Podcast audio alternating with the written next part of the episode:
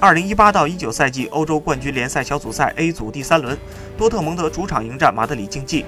上半场，维特塞尔禁区外的射门得手，帮助多特一比零领先。下半场，替补登场的格雷罗梅开二度。同样，下半场上场的桑乔也攻入一球。最终，多特蒙德四比零大胜马竞。多特获小组赛三连胜，拿到九分，高居积分榜首。马竞输球后六分，排名第二。在今年夏天，马竞引进了多名强力攻击手。西媒宣称，马竞拥有了史上最强阵容，但如今马竞却遇到了极大的困境。在欧冠第三轮小组赛中，马竞客场零比四不敌多特蒙德，这是西蒙尼执教马竞以来遭遇的最惨痛失败。